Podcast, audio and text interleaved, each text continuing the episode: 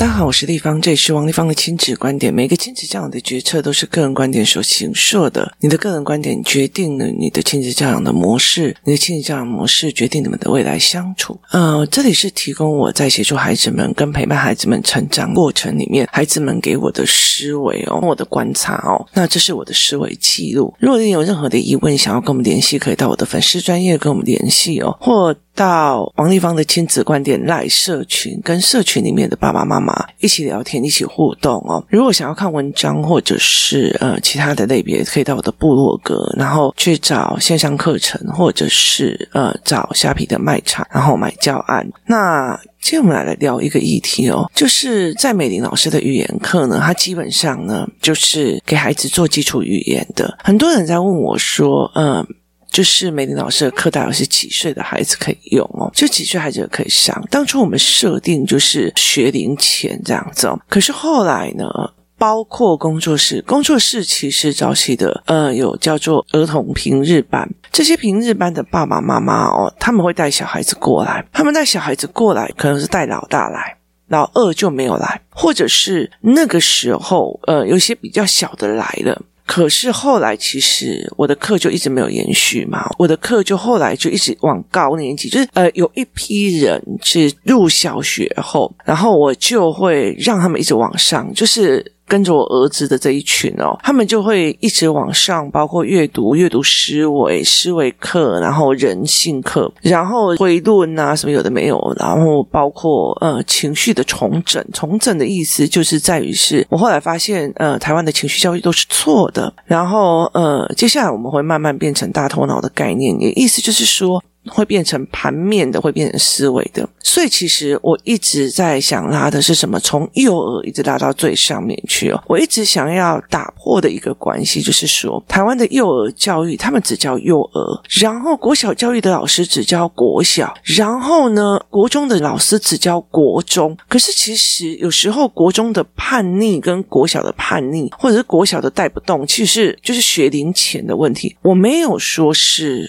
呃所谓的功课。跟不上哦，台湾所有的老师会觉得啊，你你看你小时候没有教波波摸，所以你进去学校以后你的成绩跟不上。然后呢，呃，就是如果你国中的时候，你看你看你国小基础打不好，所以你国中跟不上哦，这是一个。跟上节奏、跟上轨道车的一个概念哦，那它不代表说这一个的孩子的人生的自我养成哦。意思就是说呢，如果我在幼儿的时期的语言是很扎实的，他可以表达他自己的思维，他可以讲表达他自己很多的事情的话，他其实到了国中，他就可以跟你对谈，而且是呃有质量的对谈哦。那其实还包括父母的认知。好，然后后来如果他到高中的话，就会有更另外一层的认知哦。然后所以这样会有有所不同。所以那个时候，后来有一些当初比较小的小孩没有跟到阅读班的孩子，他们就开始重新跟美玲老师，呃，差不多一二年级，他再重上一次语言班。那呃，这群一二年级的，他就是语言就会大爆发，因为他以前可能听不懂他中间的逻辑，可是上了语言课之后哦，他就会整个大爆发，然后就会开始一直讲哦。其实像我们工作室有工作人员的孩子，他就是这个样子，就是以前你就一直问他，他就一直躲在妈妈的后面哦。然后呢，上了语言班以后就语言大爆发，就是开始一直讲，一直讲，一直讲哦。然后每次去啊，他就地方姨，我跟你说，然后就他就看着我一直说，一直说，一直说，然后我就一直跟他聊。这样子哦，那就是他的想法很重要这件事情，然后跟他对谈的方式也不太一样哦。那呃，这一群小孩，尤其像工作室的孩子们哦，他们其实又分两个分野。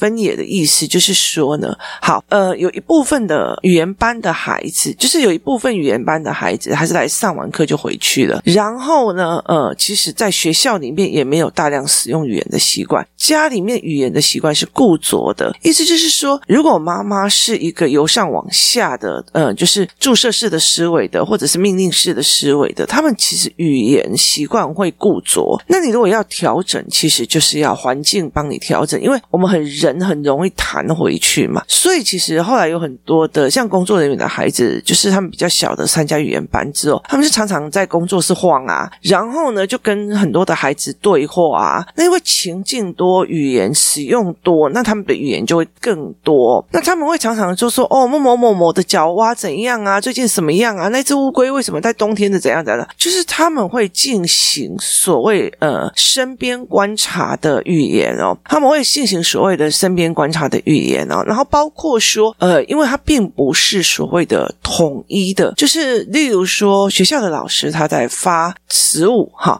那既然二十五个小朋友，他一定是二十五份，每一个人都有，不可以多拿哦哦。哦，然后他也不能不拿，就是你拿了以后，你就算不想吃，你可以包回家，但是你不能不拿，甚至不能挑食哦。那可是这在这整个过程里面，他没有所谓的人真正的观察，意思就是说呢，好，同样我呃拿食物去工作室，那。可能会有小孩子，就是一直来拿，一直来拿，一直来吃，一直吃，一直吃，一直吃，一直吃，觉得哇塞，就是有个盘那给你拿免费吃的，然后就一直吃，一直吃，一直吃，一直吃，然后就一直要，一直要，一直要。好，然后呢，有一些就觉得哇。我家里不能要，在这里妈妈不会禁止，他就一直开始也是一直吃。那有些人就觉得丽芳姨你这样花很多钱呢，那我吃一口就好了。就是你可以在不同的孩子身上去看他不同的认知，然后甚至有些人就说：“哦，谢谢丽芳你提供，可是我不需要哦。”然后呢，甚至有一些孩子的爸爸妈妈会觉得：“诶，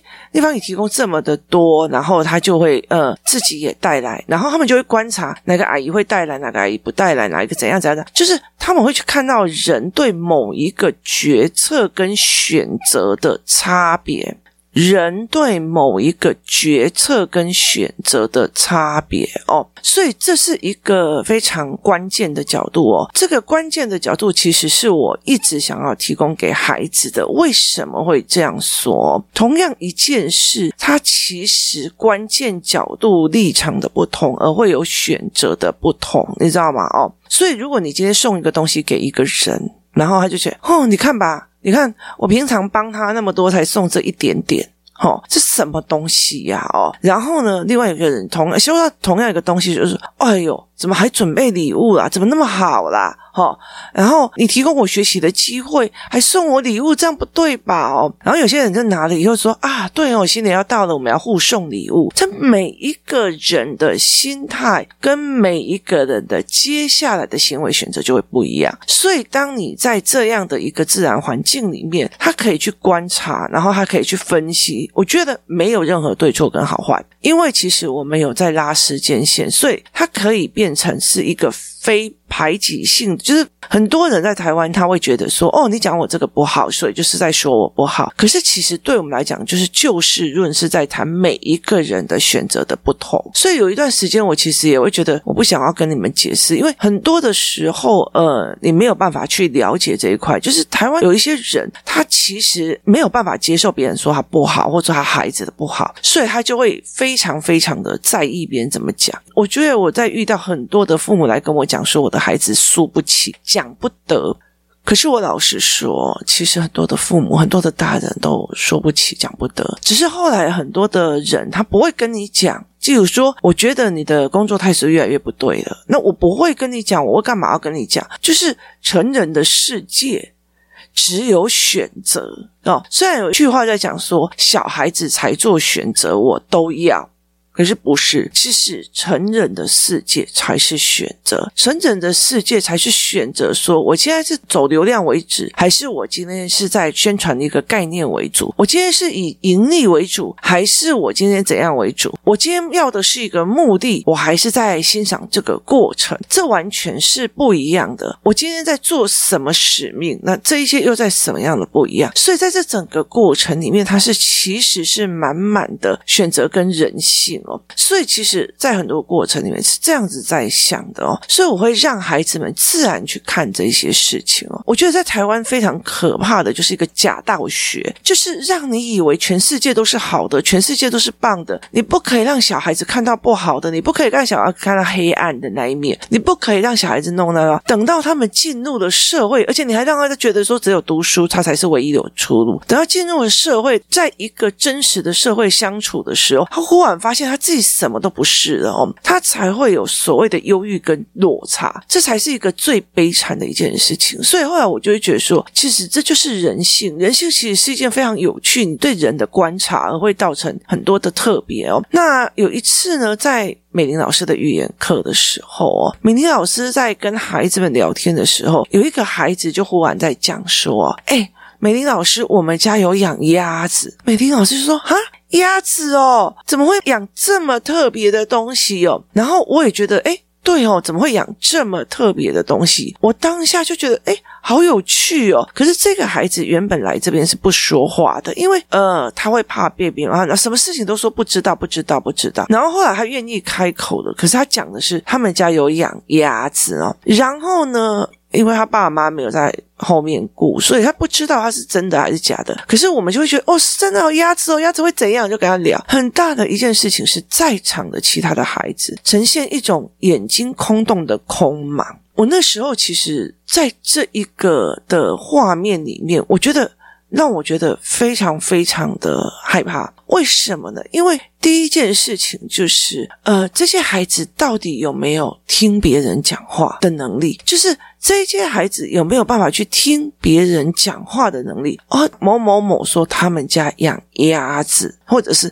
某某某说他们家养角蛙。好，他的耳朵有没有？第一个，他有没有 catch 到的讯息？第二个，catch 到的讯息之后，有没有办法在脑海里面成像？例如说，某某某说他们家养鸭子，那因为我们不知道这个人的家长什么样子，我们就想象是是。诶，我家里的环境出现了一只鸭子，好，那你就会啊，好特别哦。为什么？因为它冲突画面，我家都不可能会有养这种东西，可是它却让我看到它有养这些东西，也意思就是画面的冲突感。好，第一个。他有没有耳朵听到东西？第二个，听到了以后，脑海里面有没有画面？第三个，他有没有有兴趣跟冲突感？所以这三样是都没有，才会呈现眼神的空洞感。所以对我来讲，其实我会觉得孩子们对其他的人的世界不好奇，就是他不好奇的，他不好奇，然后他也没有觉得。有仪式感或怎么样，有的没有的，所以它这是一个呃，让我觉得非常害怕的一件事情。好，那我为什么会觉得害怕？就是我为什么会觉得这件事情，如果是我的孩子，我会觉得害怕哦。因为其实我从以前到现在，我会一直带着孩子到处去玩。哦，怎么会有这个？你怎么会有这个？然后甚至呢，有时候我在呃看台湾的，就是虾皮呀、或者是看台湾的一些产品啊，甚至例如说会去看淘宝的产品。淘宝有一些产品，它会放影片出来给你看，然后你就会觉得说，怎么会有这么神奇的东西？为什么会有这样子的思维模式？就是你就会觉得这个产品达到了什么痛点？放在台湾有没有这个市场？因为我们的人口数量度不对，然后你就会去看产品迭代，就是对所有的事情心好奇，是未来面临社会的微小变化的时候，你都有所谓的感知能力，就是。你都会有所谓的感知能力，而不是对错能力。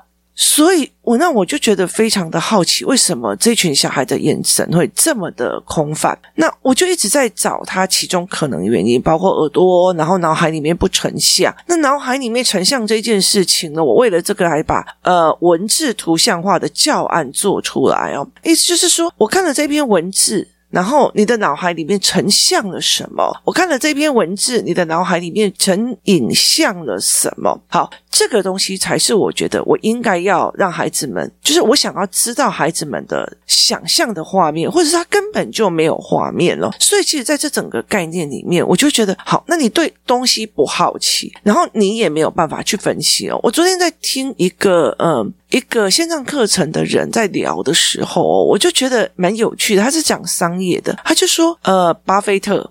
他也看《纽约金融时报》，那呃，可能台湾有一些人他也看《纽约金融时报》。那例如说，呃，中国的上海的一个金融投资公司的投资的呃经理，他也看《纽约的金融时报》，他的小助理也看《纽约金融时报》。那为什么会有这三种程度上的差别？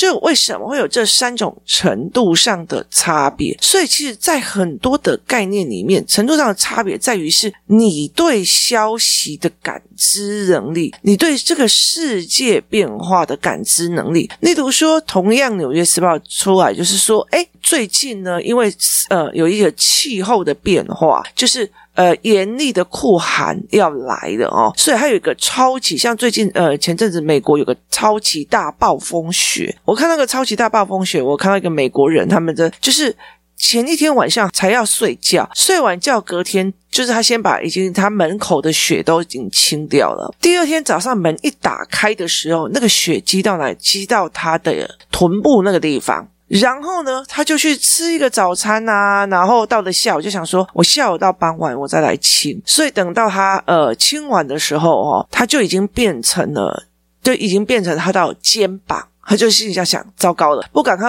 挖一个通道出去，整个房子会被活埋哦，就是你会被活埋，因为你就没有办法走出去哦。于是他就开始赶快疯狂的剔出一条像人一样可以走出去的小径出来，因为他整个把你的房子盖住了，你要把雪拨到另外一个地方是不行的。好，同样这个消息，哇，有雪，哇，雪那么高诶，哇，好好玩哦。好，哇，雪好好玩，是下雪好玩啊，哇，你再不赶快用，你接下来你整个东西就会被活埋，然后。活埋就会再想到一件事情。食物怎么办？东西怎么办？怎么采买？要等到雪融吗？好，如果你从下面才去把它用温度让它把它雪融，那上面会不会雪崩？你任何一个东西，你就会开始在延伸思考。好，那有些人看到这个新闻会想到什么？天哪！那那个地方的饮食，就是他那里地方的农产品是什么？或者是它的产作物是什么？那有没有其他替代地方？例如说，他那里的呃农产品是小麦，那小麦的价格期货会不会？涨跌，那小麦的价格会不会涨跌之后，他你要开始想，哇，那食品股嘞，食品股会不会有不一样？然后哪一个地方的产业的供应链会产生差别？好，一样新闻，不同的感知能力。会有不同的方式，然后你就会有不同的命运。所以，其实我后来就在呃，孩子们的这一件事情是，第一件事情是他的耳朵有没有办法听；第二件事情，他对别人的语言有没有办法判断。语言判断完了以后，他有没有办法呈现画面，脑海中的画面。画面之后有没有办法去思考？哎呀，那你怎么喂这只鸭子的啊？那鸭子在你们那边怎么大便呢？它晚上会不会一直呱呱呱呱呱呱到你睡不着啊？它会不会咬你屁股的那个裤子啊？好，那就是。包括他鸭子的形象，他也有，所以很多人就说，小孩要勇于发问，勇于发问前面还有语言，还有观察，还有感知能力，因为你感知到的问题，你才可以去往前走。所以其实对我来讲，这是一件非常非常呃危险的事情哦。我前阵有在讲，说我带我的孩子去了所谓的呃饶河街夜市，那我去了饶河街夜市之后，我看到他们在呃所谓的呃那种什么格子去那样子的商品店站很久，就是看很久。我那时候就有一个感伤哦，我就跟他讲说，呃，我想带他们去泰国去看那个泰国的所谓的市集，因为泰国很多的市集，它的手工跟文创真的是让你每一个都让你觉得很夸张这样子哦。那后来到最后，我们呃，因为那时候因为我看了一个讯息，就是呃，中国开放出入境嘛，所以我就觉得，嗯，那我不太敢。乱跑，所以那时候呃元旦的时候就跟我女儿就是快冲，就是急急冲到高雄去。那那时候我们去博二，我忽然发现博二那边的摊商，他们所传达出来的手工市集，其实是非常非常有特色的哦。那我女儿在每一个摊位都尖叫，每一个摊位都觉得好特别哦，怎么会这样子？他怎么会这样子设计？包括说他摊位的设计，包括他产品的设计，他。喜欢一个叫做呃蝴蝶的标本，蝴蝶的标本非常漂亮，因为它呃弄了一个非常特别的蝴蝶的呃品种。那我女儿她是生物社的，所以她其实她也有在做，就是生物社也有在带领他们做标本。然后呢，所以她就一直很想要做这一块。然后她就觉得诶，这很棒。那那时候她在看标本的时候，就要看旁边，哎，这好漂亮的戒指。那我就问她说，因为以前有那种大量生产的所谓的呃，就是你知道吗？随着温度改变的戒指，那它就长得很像那样。那我就问他说：“哦，这是随着温度改变的吗？”他就跟你讲：“不是哦，我们是把就是呃没有办法做成标本的那种蝴蝶的翅膀拿来做。”戒指哦，那我就想哇，那特殊的蓝色并不是化学，它其实是蝴蝶的翅膀，然后放在一个模具下面压制成戒指，所以它其实会让你开过哦，你好奇，你去想，然后你去观察台湾的手作市场，我觉得那个东西是一个感知能力哦。那很大的一个问题在于是说，我们对所有的事情都不好奇的时候，那到底这群孩子他们的人生到底在做什么？就是他们会空洞的。那所以其实这样子的孩子到了长大之后，其实我觉得他并不是那些小小孩而已哦。那其实有很多的国小、国中生，很多国小、国中生，你约他去哪里？我不要。你约他去干嘛？我不想。你觉得他是什么？他的人生就只有那个手机。手机其实是一个强制性，呃，把你输入的，强制性把你输入，帮你选东西的这样子的一个过程哦。所以它是一种输入性注射式的东西，甚至它没有注射任何东西，但是它让你整个神经麻痹。所以他们就会觉得，哦，我就看手机就好了，我就看手机就好。然后看完上看手机的内容也不太一样。好，例如说，昨天我在跟我的工作室里面另外一个伙伴在聊天的时候，他就跟我讲说，哎，你。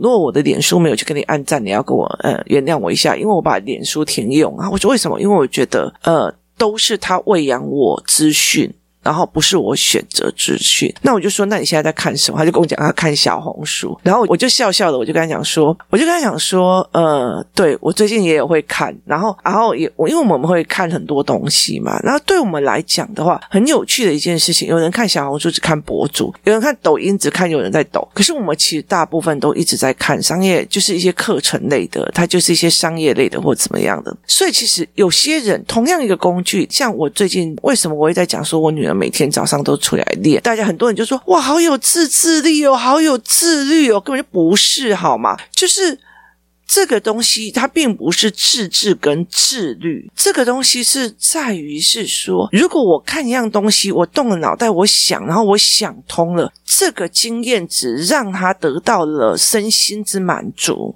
接下来，他就会迷恋上我看了一个思维，然后我想通了，然后我就哇，原来是这样的那种身心满足，就解惑之身心满足，然后或者是学到一个东西的身心满足。我跟你说。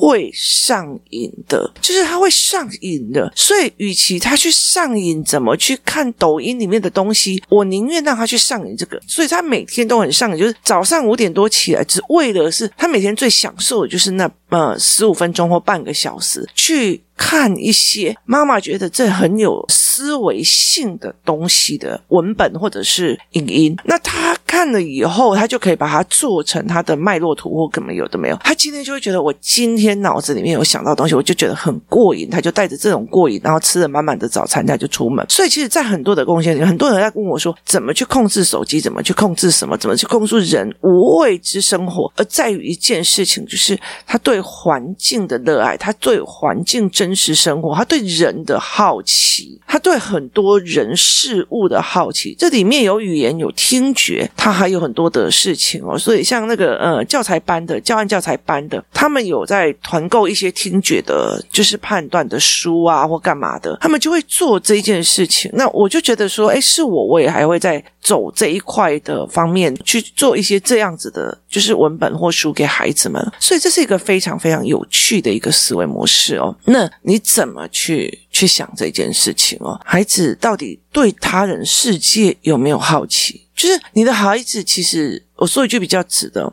每一个孩子出生的时候，他其实对这个世界都是好奇的，他对所有的东西都是好奇的，他会到处去跑啊，到处去跳啊，到处去摸啊，所以我们会觉得一个小，你听懂意思吗？这个东西也去摸一摸，那个东西也去动一动，这个东西也去怎样怎样怎样的，好，所以他到处都是好奇的，好，好奇，你其实真的只要加上语言跟思维，他很快的把好奇跟感知跟观察都拉起来了。孩子们到底在哪里失去了对人跟对事的好奇？这才是我们值得要思维的。同样一个东西，我观察到的是什么？别人观察到的是什么？后面还有更厉害的人观察到的又是什么？这我们去 Seven 来讲，他放在他柜台上面旁边的东西是什么？它代表的什么样的意思？然后它代表的一个产业的一个什么样的主轴跟销售的一个模式？有些人就是我要，我不要 啊，旁边怎么放那么多的东西？然后就是那好讨厌哦，你要结账了，旁边还放一个巧克力给我看，真烦。好，这些东西其实是在每一个人的角度上会有不同层次的解读，而这些解读源自于对人的观察、对事的观察、对对事物的感知能力，这才是一个最重要的一个点。今天谢谢大家的收听，我们明天见。